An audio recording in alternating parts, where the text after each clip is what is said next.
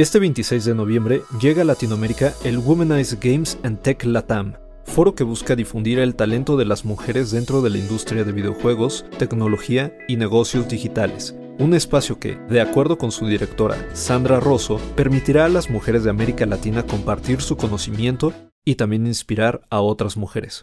Psy Institute.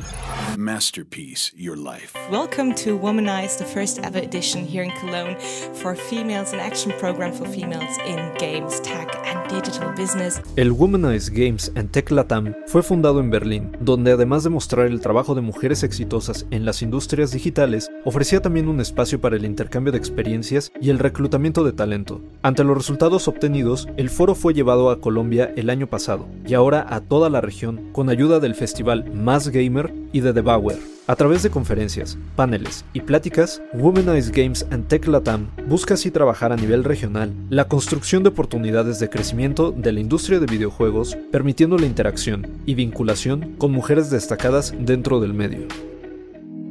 Womanize Games and Tech Latam constituye un foro abierto e inclusivo, de carácter familiar y que se extiende a todo público interesado en negocios y entretenimiento digitales. Este año cuenta con la participación de México, Colombia, Perú, Puerto Rico, Argentina, Chile, Paraguay y Uruguay, y da comienzo hoy, 26 de noviembre, en línea a través del Facebook de la revista Gamers On.